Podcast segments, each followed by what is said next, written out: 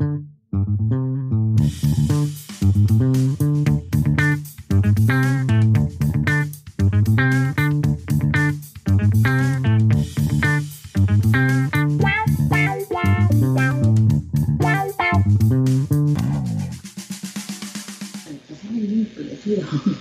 buenas, bienvenidos a Tenemos Lado E. Estoy muy emocionado hoy. Tengo un invitado que me da muchísima reminiscencia de mi, juventud, de mis 17 años, este, en donde el heavy metal, la música me marcó de una manera trascendental en esta vida. Y bueno, este, hoy voy a hablar ni más ni menos con el Pato Strunz. Pato, estás al aire. Infinitas gracias por estar acá en esto. Yo no lo puedo creer. Es, te he dicho un nene. Eh, como te decía antes, para mí todo lo que es este. Descubrí gran parte de lo que es el metal a, que fue Hermética cuando yo tenía 17 años. Este, lo descubrí, me acuerdo, gracias a un compañero de colegio que era un enfermo mental del, heavy metal y me acuerdo que estábamos en una en un en un lugar de videojuegos, este, que había un jackbox, ahí un cosa para poner música, y puso Evitando la Blande. Y mi vida fue distinta a partir de ahí. Así que eso fue, fue el comienzo. Buenas noches y, qué, qué, bueno lo que estás contando, porque seguramente eso le debe haber pasado a varias personas. Este, y bueno, incursionar escuchando lo primero, evitando la blanda, es una patada en la cabeza, ¿no? Yo lo, primero que te quiero preguntar, Pato, es este, si sos consciente cómo, cómo marcaron una generación ustedes con la música. Sí, sí, eso obviamente eh, nosotros lo notamos, yo lo noto, porque la gente te lo hace sentir siempre todo el tiempo, siempre la admiración, el respeto, y la alegría con la que te comunican las cosas, ¿no? Entonces, eso es muy especial porque eso retroalimenta al músico eh, y bueno, y te llena de energía, te va cargando todo el tiempo las pilas y es muy emocionante, muy emocionante porque, nada, uno no empezó en la música con, con la razón de, agarrar y decir, bueno, yo quiero ser músico para llevar gente o para ganar dinero o para, o no sé, o para lo que sea. La realidad es, es que siempre lo hicimos porque era lo que, sentíamos hacer, teníamos ganas de hacer eso y, y, después todo vino por añadidura. Entonces todo es muy especial después de eso, porque mm, imagínate que uno empieza a cabalgar en la música sin tener un porqué, digamos, el único porqué es agarrar y, hacer lo que uno siente y tocar, ¿no? Y divertirse. Mm. Entonces, cuando después empiezan a venir las otras cosas, eh, bueno, igual es todo siempre muy rápido, ¿no? Porque en un momento, cuando te, cambia la vida, al músico le cambia la vida, ¿no? Porque obviamente después empieza a ser como tu medio de vida, aparte de lo que te gusta y lo que sentís y todo, porque bueno, porque te, te va bien, este, siempre, bueno, es un, ¿a qué se dedica? Eh, trabajo, músico. Y para mí no es un trabajo, pero, pero bueno, pero sí eh, vivo de eso. Eh, gracias a Dios y gracias a la gente que, que bueno, que, que, capta justo lo que nosotros hicimos tanto tiempo, ¿no? Porque eso es enfocarlo y que el otro se sienta atraído por eso y identificado con la música que uno hace y con el mensaje que está tirando.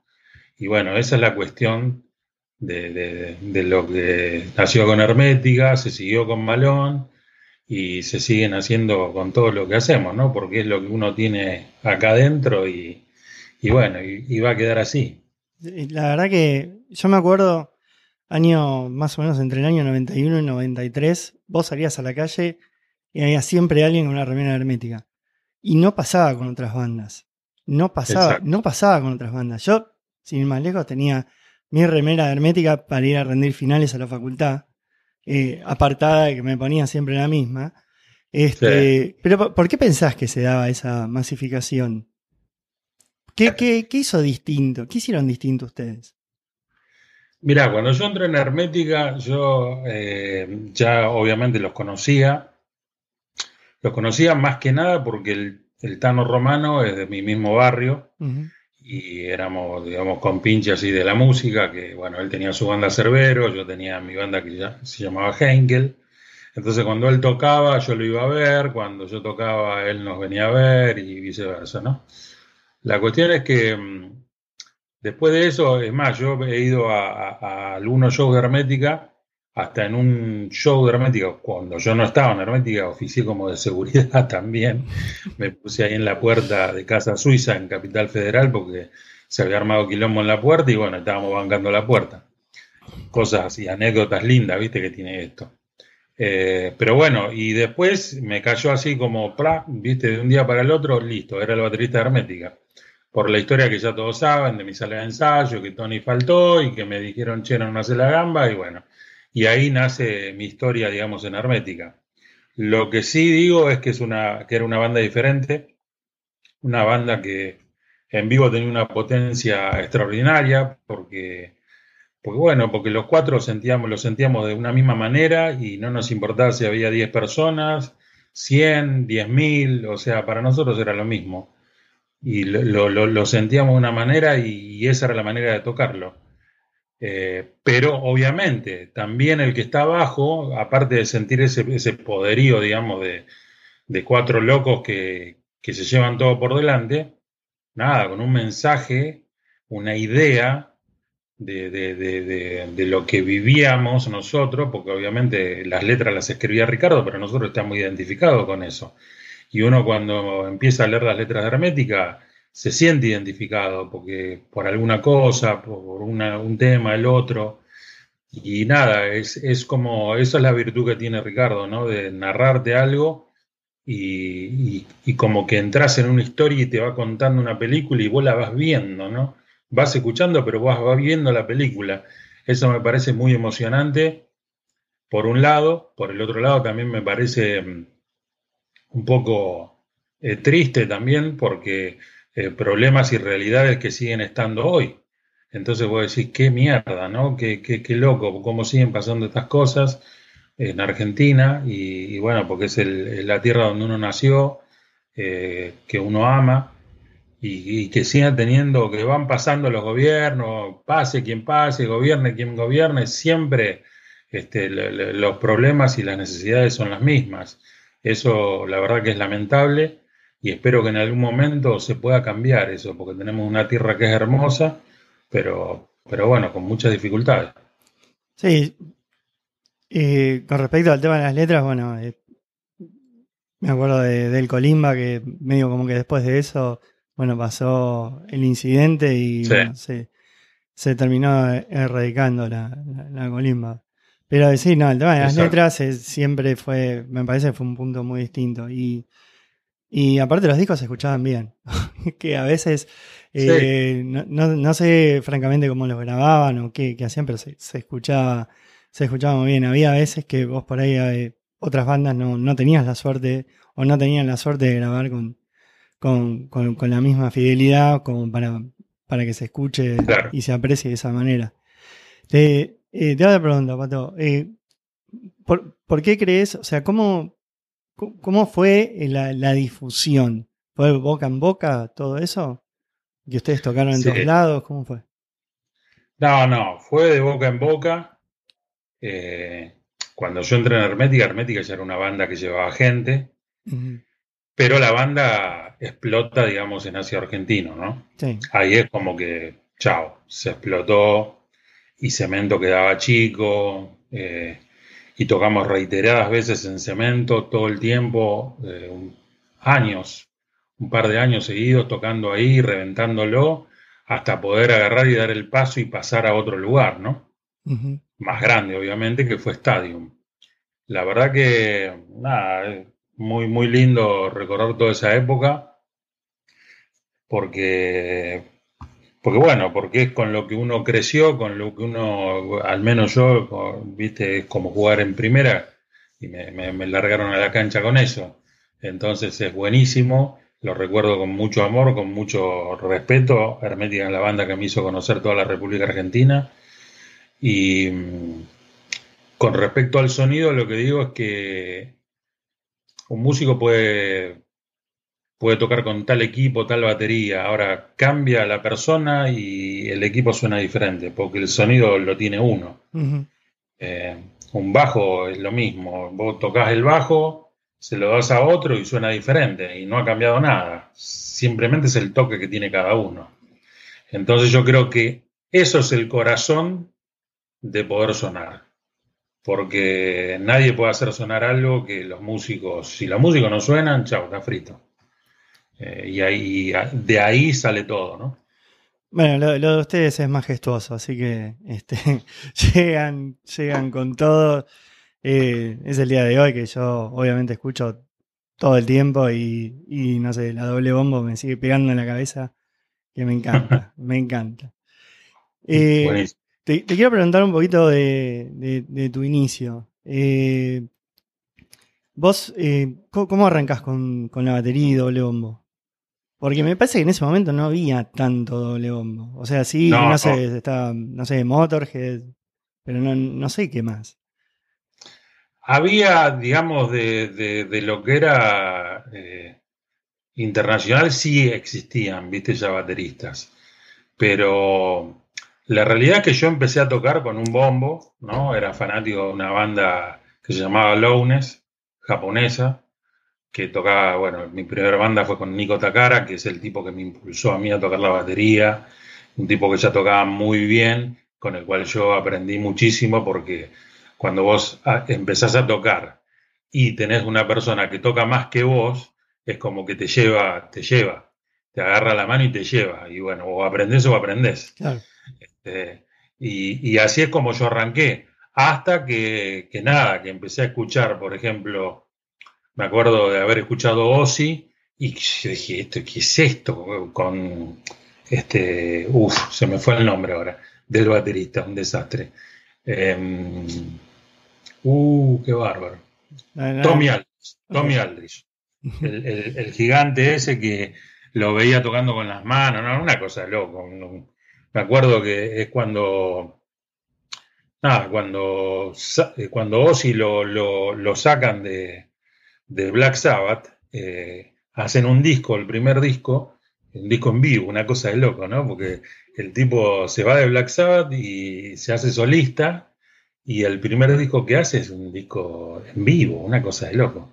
Este, que era, eh, bueno, no me acuerdo ahora cómo se llama el disco, pero ahí toca Rudy Sarso, eh, toca, creo que toca Brad Gillis la, la guitarra y Tommy Aldrich. Y bueno, yo cuando escuché eso con ese doble bombo no podía creerlo, no podía creerlo. Lo empecé a, estudiar y a seguir a él. Tenía otra, tocaba en varios proyectos, pero me acuerdo de un proyecto que se llamaba Project Driver, eh, donde tocaba con Tony McAlpine, un guitarrista extraordinario. Y ahí era un doble bombo súper técnico, pero, pero refusivo, ¿no? Muy, muy bueno.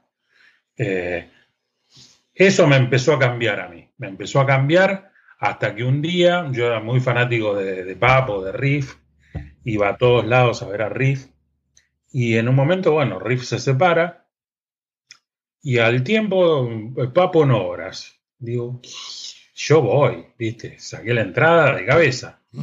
Y cuando voy y escucho que salen, yo casi me muero, porque yo venía acostumbrado a escuchar a Riff, ¿viste? Con Michelle, que es un fenómeno, pero un baterista de un bombo, bien más tipo ACDC, y cuando sale Papo en concierto, yo no podía creer lo que estaba viendo porque y escuchando, porque ahí, bueno, Juan Espósito fue el que, el, baterista de esa noche, que tocó mucho tiempo con, con el Carpo, y cuando terminó el show, lo veo que sale atrás la batería y el enano era un chiquito con, en cuero con dos, este, dos cintos así llenos de balas. No, no, no me olvido más de eso. Pero me rompió la cabeza, me rompió la cabeza. Y después de eso, me voy a ver este, también a Papo, que tocaban en Ramos, eh, en un boliche. Y el boliche tenía la particularidad de que tenía otro piso arriba, ¿no? Como una pasarela arriba. Y te dejaban estar por ahí. Yo me fui a los baños arriba y claro, cuando voy, viste, veo que si me iba por atrás de la pasarela, iba atrás, atrás del batero, lo iba a estar viendo, así como para abajo. Y ahí voy y lo veo a Espósito, me vi todo el show de Espósito. lo estudiaste de punta a punta. Claro, no, no, y ahí no podía creerlo. O sea, eh, te digo que después este, el, lunes agarré y me fui a Tolosa, eh, donde estaba la fábrica de Colombo, y me compré el otro bombo. No, no lo dudé más.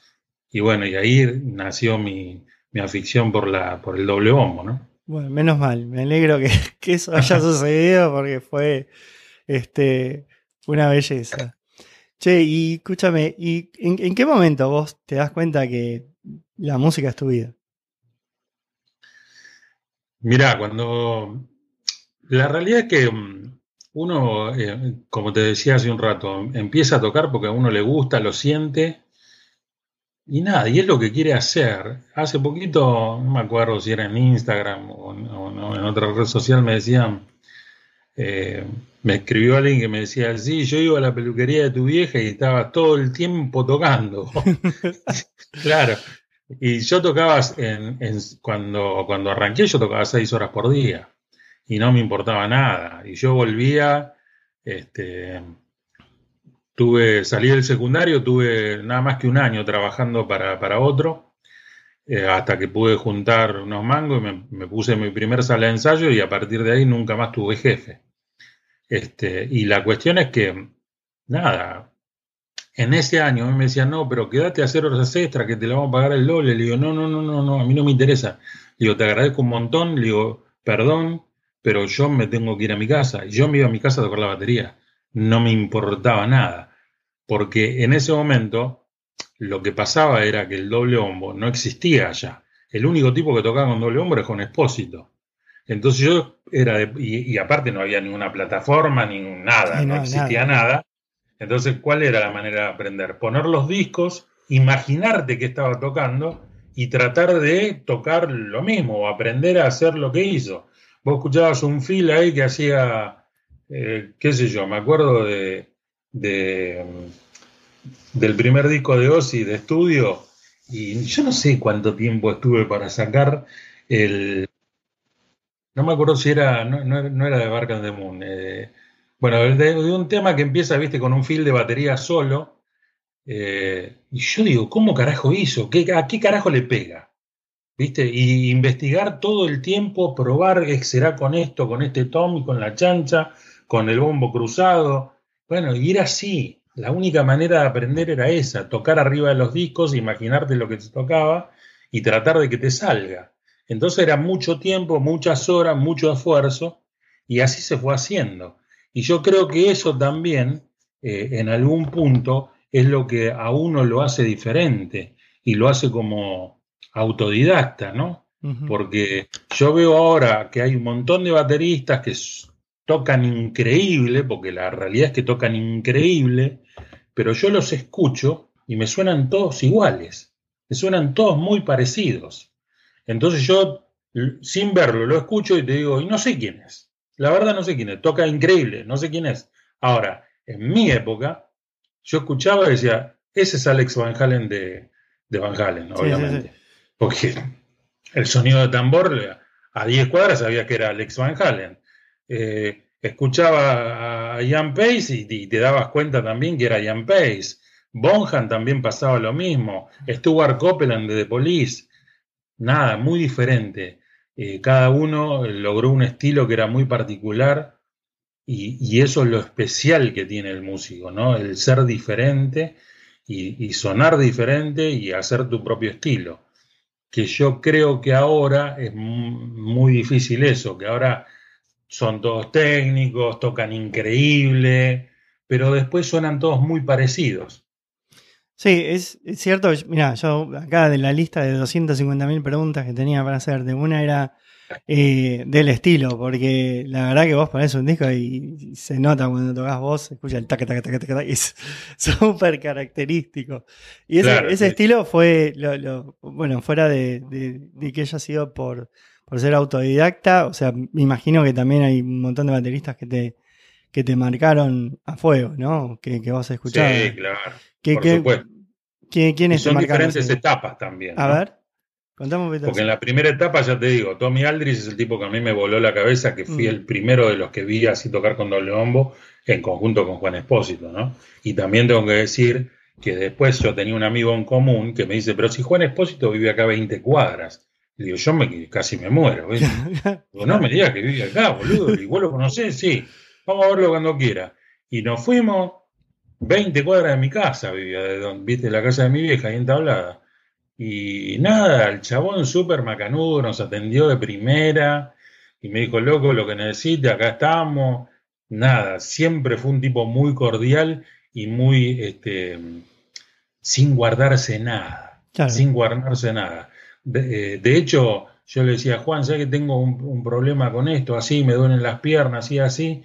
Y me dijo, bueno, bueno, un día voy para tu casa y qué sé yo, y un día nada, apareció y me dijo, ¿sabes cuál es el problema? Me dice, vos estás tocando muy bajo. Me dice, vos tenés que tener como la pierna en 45 grados, así. Me dice, vos estás tocando muy bajo. Me dice, me parece que ese es el problema. Yo corregí eso y no me dolieron más las piernas. O sea, Maravilloso. el, enano, el enano expósito lo amo, lo amo porque es un tipo, un ser extraordinario, ¿viste? Un ser muy diferente, un tipo humilde y, y nada, y sin guardarse nada compartía todos sus conocimientos y eso es lo que yo siempre trato de hacer, ¿no? Porque, porque yo viví eso y para mí fue muy especial. Entonces, cualquier persona que se acerca a mí, yo no tengo ningún problema. Viste que hay otro que me dice, no, no te digo que es lo que uso o cómo lo uso, nada, nada, yo no tengo problema. No tengo problema, te digo, mira, yo uso esto, así, así, así, y por qué lo uso, por esto y por esto. Pero porque me parece a mí que, bueno, que a mí me sirve nada más. Este, pero bueno, eh, después de eso, volviendo al tema de los bateristas, este, toda esa primera etapa yo la viví así con Tommy Aldrich, bueno, Frankie Banali que tocaban correr, me, un tipo que me gustaba mucho como tocaba, y Bobby Rondinelli de Rainbow. Mm. Eh, son tipos que los escuché siempre. Eh, Carmen Apis también, ¿no? Y Vinny Apis, eh, Bill Ward, la pesadez de Bill Ward me parece extraordinaria, me parece el tipo más pesado que hubo para tocar. Bill Ward y el Bonzo, ¿no? Son esos dos tipos que dijeron, bueno, eh, ¿Cómo se toca pesado? Ahí lo tenés. Eso es, el libro de cómo tocar pesado está ahí.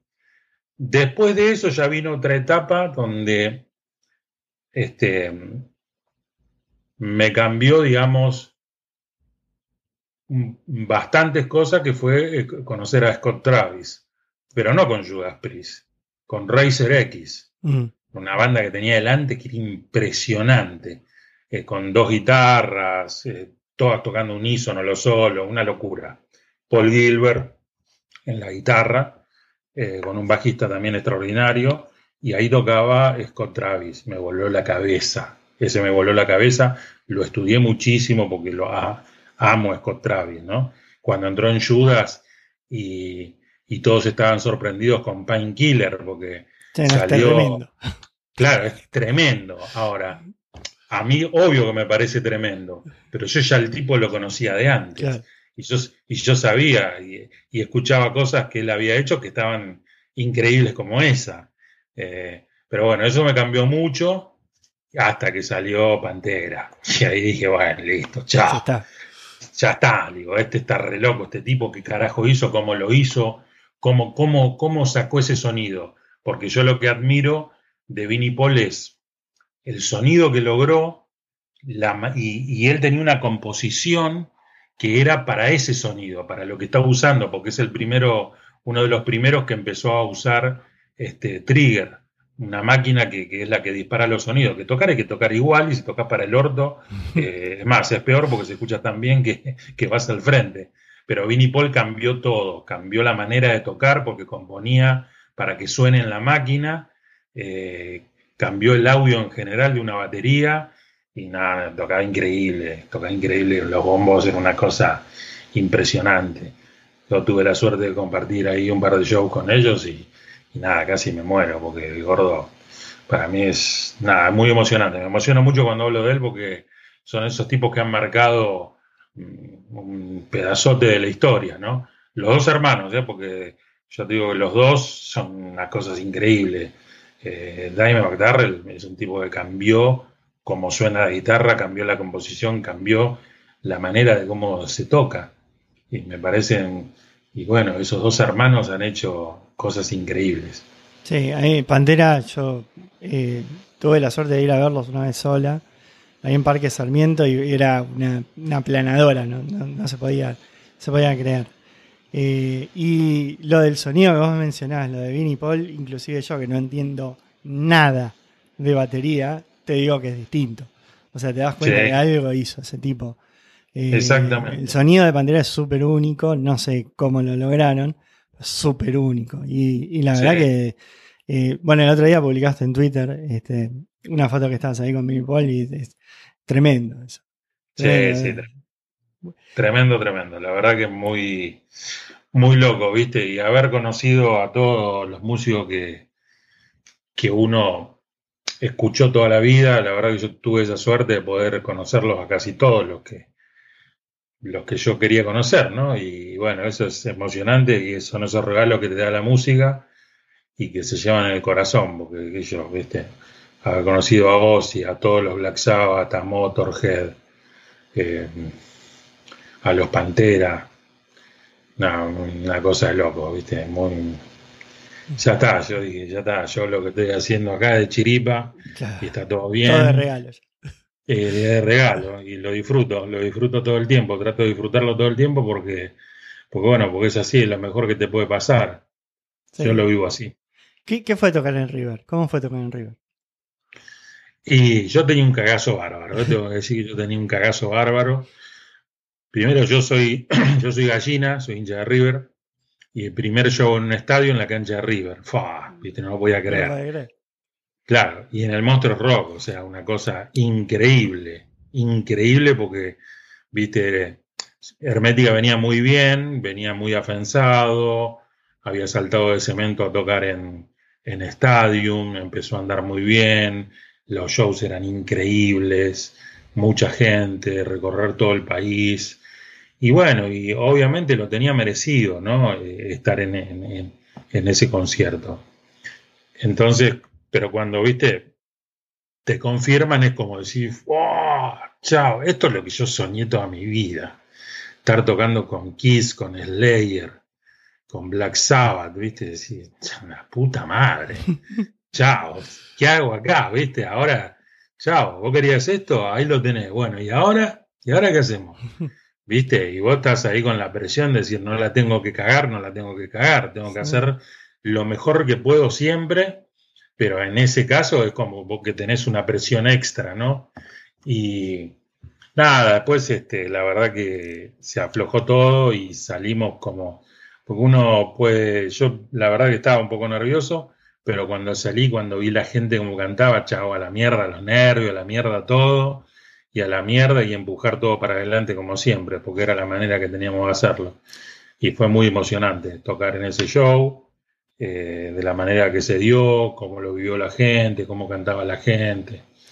Y bueno, eso, viste, te lleva para adelante, es un ida y vuelta con el público que retroalimenta al músico y a la gente, y bueno, y se genera una comunión que es increíble. Aparte, volviendo un poquito al tema de, que te tocó compartir escenario, compartir show con un montón de bandas, eh, se, dio algo medio único en ese momento en Argentina, porque era que las bandas estaban, eh, las que venían estaban, no, sé si en su auge, pero estaban, estaban muy bien.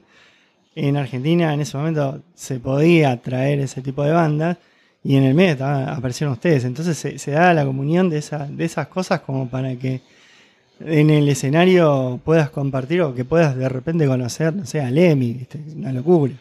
Sí, este, una locura. Cosa que hoy en día es, es, impensado ese escenario. Entonces, eso es, que se haya dado todo eso junto, me parece que está buenísimo también. Sí, alucinante, alucinante. Imagínate que yo entré en el año 91 en Hermética, eh, salí, ensayé dos semanas y salí de gira, volví, ensayé dos semanas más y grabamos hacia Argentino. y ahí empezó, empezó a girar todo de una manera impresionante, tocando en todo el país, en todos lados. Este, y en el año 92, cuando arranca el año 92, 3 y 4 de julio, Hermética soporte de Black Sabbath. Nah, yo no lo voy a creer. Mi primer show internacional fue ese. Eh, Black Sabbath con Dio, ¿no? con Ronnie James Dio, una persona extraordinaria, también súper, súper buena onda. Eh, Vini Apis también. Los otros también, pero como son ingleses, son más señoriales y es como que, viste, siempre tienen como una distancia, ¿no? Hmm. En cambio, el otro no, digo, era un personaje bárbaro, este, increíble, muy buena onda, un show tremendo y que Dio haya dicho esa noche, eh, nos saludó en vivo, eh, gracias Hermética, nada, yo, viste, ahí dije, chao. Y bueno, y después de eso, en octubre, creo que fue 16, 17, 18 de octubre, eh, soporte de, de Motorhead. Una cosa de loco, una cosa de loco. Es un año que, que no se olvida más. No se olvida más. No, no, no. Bueno, eh, me pone, me pone súper contento. Inclusive que te haya pasado todo esto. Acá tengo algunos mensajes, la gente te manda un montón de, de saludos y dice un montón de cosas súper positivas. Muchísimas gracias, muchísimas gracias por los saludos. Este, y nada, que estén bien, cuídense y nada, acá estamos siempre. Bueno, tengo, tengo algunas, algunas preguntitas más si estás. Este, ¿cómo, era salir de gira con Hermética? ¿O cómo, cómo es salir de gira? ¿Cómo es salir de gira? Y ahora cambió un poco, obviamente, viste, uno se va ayornando, digamos, a, a, la realidad, ¿no? Pero en la época que arrancamos con Hermética era una locura, una locura, los micros eran una locura. este, y salíamos y yo sinceramente no sabía cuándo volvía a mi casa. Porque eh, íbamos a tocar. Está bien que yo muchas obligaciones no tenía porque era lo que más quería hacer, era tocar y no me importaba ninguna otra cosa. Pero, viste, después llegaba un momento que decís, che, loco, no sé, tocamos viernes, sábado y domingo. Bueno, yo el lunes a la noche que a mi casa, viste. Mm. Y qué sé yo, por ahí volvíamos el martes, el miércoles. Era medio una locura todo, ¿no? Este, que se vio muy lindo en un momento, ahora después ya en otro momento decís, che, bueno, que yo, después uno empieza a tener como familia, ¿no? Y voy a decir, bueno, che, yo me tengo que volver a mi casa. A mí me están esperando. Y bueno, y, y todo ese tipo de cosas que empiezan como a cambiar un poco. Pero muy lindo, muy lindo porque conocer toda la República Argentina, emocionante, muy emocionante, viste, a través de la música. Fue tremendo eso. Después, este, con Malón se potencia todo porque Malón empieza a salir al exterior. Mm. Y al exterior es increíble también, porque es algo que te retroalimenta de nuevo. Y más cuando vos vas a un país y empezás a ver a toda la gente que empieza a cantar las canciones. Claro, no entendés nada. En particular, este, las letras de Malón, las letras de Malón, la mitad de las letras las escribí yo, y vos decís, yo me, qué yo, me acuerdo tocando en Ecuador, eh, síntoma de la infección, y yo me acordaba de cuando hice esa letra, a dónde la hice, y veía este, un montón de gente cantando esa canción en Ecuador, y yo no lo podía creer, o en Nicaragua este, viste, una cosa muy, muy emocionante que te toca, este, muy, muy, muy, viste, es como que te agarra el corazón y te lo toca. Y bueno, de eso yo no me olvido más y es muy emocionante. Traspasar la frontera de tu país a través de la música, nada, es, muy lindo, es hermoso sentir eso, ¿viste? Me, estaría buenísimo que todo el tipo que, que toca pueda experimentar esa cosa, ¿no? de poder agarrar y, salir de gira haciendo lo que uno soñó, ¿no? Es buenísimo. ¿Ustedes con Malón llegaron a, toda Latinoamérica? Sí, sí, con Malón tocábamos en toda Latinoamérica, eh, inclusive tocamos en Estados Unidos también. Mm. Este, nada, alucinante, México, todo, todo, de México, de Estados Unidos para abajo hicimos todo. Casi todo, menos Brasil. Brasil es un lugar que no. Es distinto, sí, ahí que es distinto, ¿viste? Ah. Pero después todo lo que es habla hispana tuvimos en, todos los países. ¿Y dónde, dónde te sorprendiste más? Que conozcan así, este, sobre todo lo que, lo que era metal argentino. Conocerlo lo conocen en todos lados, en ¿Ah, todos lados. La verdad que todos los países conocen, conocían lo que hacíamos. Lo que, lo que sí me llamó un poquito la atención es que conocían más a Malón que a Hermética. Mm. Porque Malón lo que tenía que como entró en el último coletazo de MTV y demás con los videos, entonces ahí se conocía más. Este, no porque no conocían Hermética, sí lo conocían, pero conocían mucho más a Malón. Y eso estaba buenísimo también, ¿viste? Sí. Eh, eh, pero qué sé yo, Nicaragua es un show que no me olvido nunca más. Está bien, era un concierto que era gratis, ¿no? Que lo, que lo hacía ahí la juventud del gobierno y qué sé yo. A ver, pero había 14.000 personas en el lugar. Y yo digo que estaba toda la gente cantando. Entonces voy a decir, puta madre, ¿qué, ¿qué es lo que pasó acá? Claro, ¿viste? Pero es, obviamente es un país donde las letras eh, y la gente se siente totalmente identificada con lo que uno está diciendo. Entonces, bueno, muy fuerte eso, ¿viste? Muy, muy fuerte. Claro, el mensaje social llega a toda Latinoamérica. No, Exactamente. No, no, se contiene solamente en lo que es Argentina. Exactamente. Che, Pato, ¿dónde, ¿dónde fue el lugar más raro que escuchaste tu música? El lugar más raro donde escuché mi música. Qué linda pregunta esa. Eh, la verdad que... Mm, ¿Qué podría decirte? Me acuerdo una vez, eh, es una locura, ¿no? Pero que, mirá vos qué loco, ¿no? Lo que voy a contar, porque en un momento eh, se casaba un amigo y, quería poner un tema, ¿viste? Y yo le digo, vos estás re loco, flaco, ¿cómo? Vos te estás casando, ¿cómo poner un tema de tan loco? No, no, no, no. Y no me gustaba, ¿viste? Yo digo, no, este está re loco, este boludo. Y, y hace poco me mandan un mensaje, creo que era en Twitter, eh, donde me pusieron que cuando se casó, que entró con un, con un tema hermética. Yo digo, la puta madre, qué bárbaro, ¿viste? Y yo a mi amigo no le dejé poner el tema, eh, no era para cuando entraba, ¿no? Pero él lo quería poner en el medio de la fiesta. yo digo, vos estás re loco, boludo. Le digo, no, ¿cómo va a poner el tema ese? Bueno, nada, ¿viste? Y después eh, hay una persona que me comentó las cosas y me decía, no, yo cuando entré en mi casamiento entré con tal tema de hermética. Yo digo, ¡qué loco, ¿no? ¡Qué locura! Una locura. Yo te quiero contar algo eh, con un amigo que probablemente esté escuchando, Antoine, se llama Alejandro, pero cariñosamente Antoine. Estábamos en Nueva Zelanda hace 20 años de esto. Nueva Zelanda. Y estábamos en, en una excursión y volvíamos en un micro. En el micro había gente de Estados Unidos, Alemania, eh, Holanda, o sea, todo internacional, ¿no? no, no hay, Nosotros dos argentinos los únicos. Y, bueno, pasaron, eh, el tipo que manejaba el micro, tip súper copado, qué sé yo, el viaje era medio largo, entonces trataba de entretener. Y, en un momento dice, bueno, a ver chicos, pasen, este, cada una de las nacionalidades, pasen y canten algo. No sé, pasaron los gringos, cantaron, no sé, American Pie. Pasaron este, los holandeses, cantaban el himno. Pasaron los alemanes, cantaron también el himno. Pasamos Antoine y yo, cantamos Tú eres su seguridad. a los gritos. El tipo te da un micrófono y nosotros estábamos ahí que reventábamos. Nadie entendía nada, ¿no? Pero estábamos felices nosotros. Así que bueno. Qué locura. Lo quería compartir. Qué lindo, qué lindo. buenísimo, buenísimo. Y en Nueva Zelanda, una cosa de loco. Sí, sí, sí, en cualquier lado del mundo. Eh, escúchame, ¿cómo es verse en la remera de los demás? Eso es una locura, porque. Sí, claro, es una locura.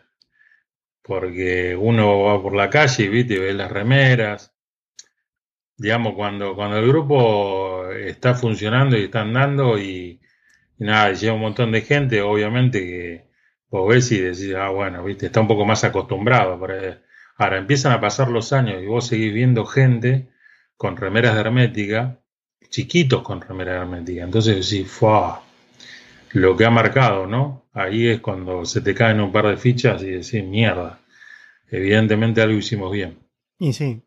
Sí, ya cuando traspasa las generaciones. Este, sí, claro. Yo, yo te digo, la última semana acá mi familia los enloquecí.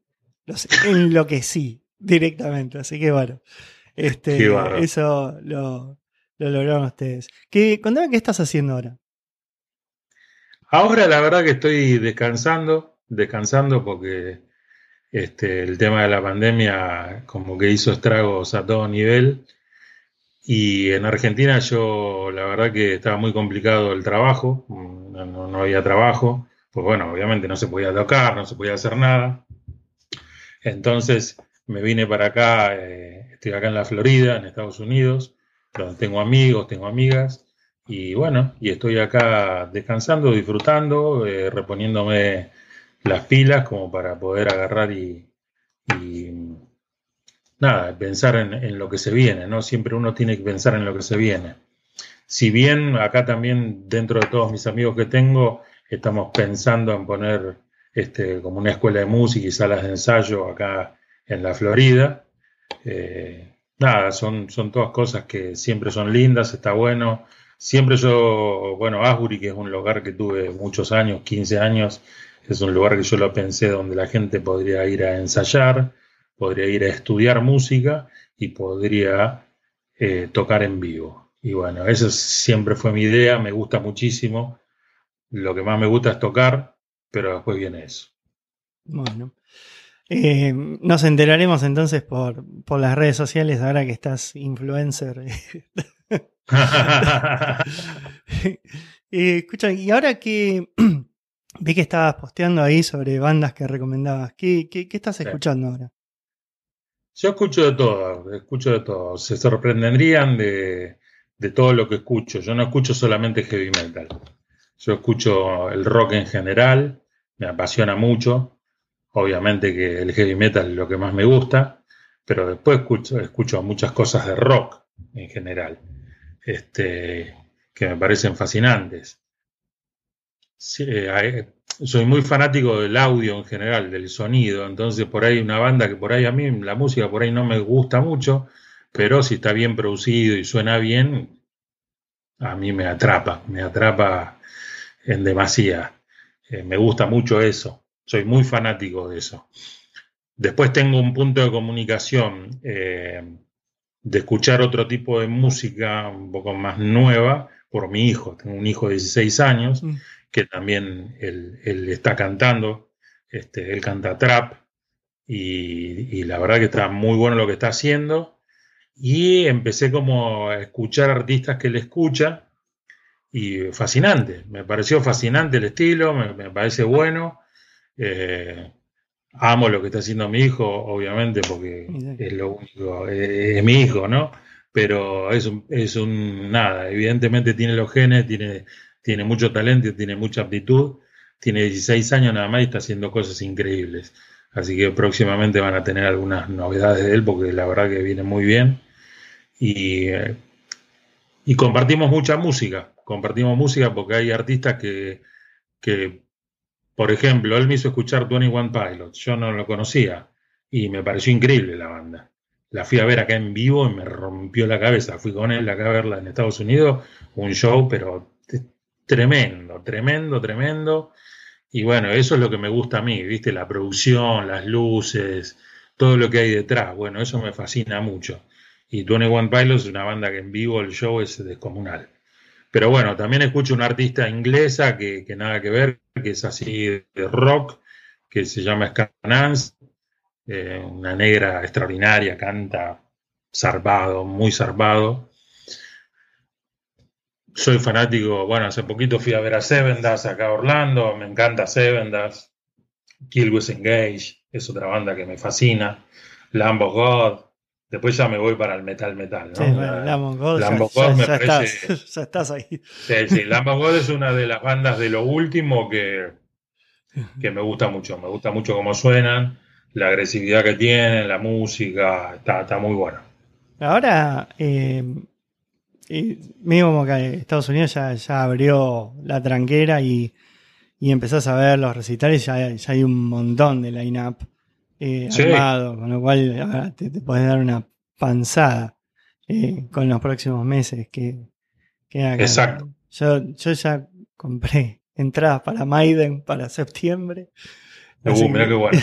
tocan acá cerca de mi casa, así que voy a, aprovechar. Y sí, y ahora eh, ya, ya hay un montón de bandas. Dentro de poco toca Judas Priest acá también, qué sé yo, así que este, es un gran momento. Yo lo, fui a, ver hace poco, ayudas en los 50 aniversarios, extraordinario el show, impresionante. No, y lo que había pasado era que estaban por tocar acá y le agarró, tuvo un problema el baterista y casi. Claro. Pero no sé, ahora siguen tocando. Eh, sí, sí. Me enteré, pero bueno, no, no sé mucho más. Bueno, Pato, eh, no te quiero robar mucho más tiempo. La verdad que estoy eh, súper emocionado con esto. Me, pone súper feliz haberte contactado. Me encanta eh, la predisposición tuya. Quiero agradecer eternamente tu predisposición para, para tener esta conversación. Para, no, por favor. Para, mí siempre es un, es un, gusto, un agrado conversar con, mm. con vos, con, bueno, y con la gente que le que el que se suma y escucha está buenísimo. Y nada, y en otra oportunidad, cuando vos quieras, hacemos otro. Y nada, y le podemos ahí agregar más cosas que seguramente siempre quedan cosas pendientes. Así que no hay ningún tipo de problema. Yo siempre estoy abierto, nada, a poder realizarlo y, que, la rueda gire. Bueno, muchísimas gracias, Pato, por tu tiempo. Eh, hoy hacemos este episodio, estoy bastante emocionado, gente, así que Gracias a todos, gracias Pato. Nos vemos. No, por favor. Próxima. Chao. Muchas gracias. Cuídense mucho. Adiós.